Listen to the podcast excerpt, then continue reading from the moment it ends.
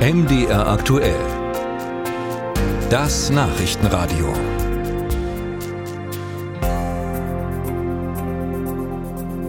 Wasser ist ein wertvolles Gut und es wird teurer, zumindest in Leipzig. Die Wasserwerke erhöhen zum kommenden Jahr ihre Preise.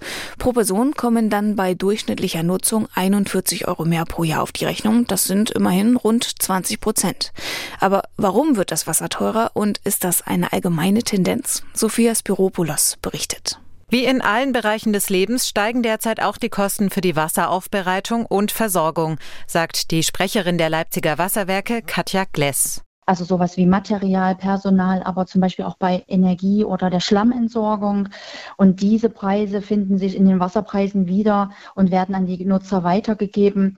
Dazu kämen Großprojekte wie der Ausbau des Klärwerks Rosenthal oder der Neubau eines Wasserwerks in Naunhof, so Gless. Und die Leipziger Wasserwerke seien mit ihrer Preiserhöhung kein Einzelfall, berichtet Florian Gressler, Geschäftsführer beim Verband kommunaler Unternehmen in Sachsen. Preiserhöhungen für das Trinkwasser stehen sachsenweit in Aussicht. Das ist bei vielen Versorgern zu erwarten. Teilweise haben Versorger die Preise schon erhöht und teilweise sind die Versorger in Vorbereitung von Preiserhöhungen. Genaue Zahlen gibt es beim Verband nicht, aber auf einen Großteil der rund 80 Wasserversorger in Sachsen treffe das zu, sagt Gressler. Und die Erhöhungen werden in Zukunft wohl in kürzeren Abständen kommen. Früher seien die Preise für fünf Jahre festgelegt worden. In Zukunft werden die Unternehmen alle zwei, drei Jahre neu berechnen, damit sie schneller auf die Marktentwicklung reagieren können, so seine Prognose. Auch der Klimawandel bringe neue Herausforderungen.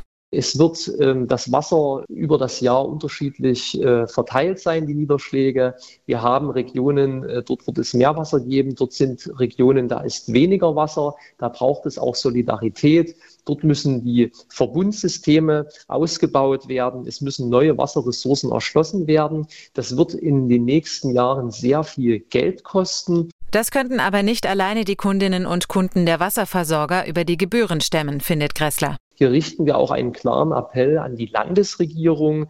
Es braucht hier Fördermittel, um diese großen Investitionen in eine zukunftsfeste und sichere Wasserversorgung leisten zu können. Auch in den anderen Bundesländern werden aus den genannten Gründen die Kosten fürs Trinkwasser steigen, sagt Florian Reismann, Geschäftsführer der Landesgruppe Mitteldeutschland beim Bundesverband der Energie- und Wasserwirtschaft.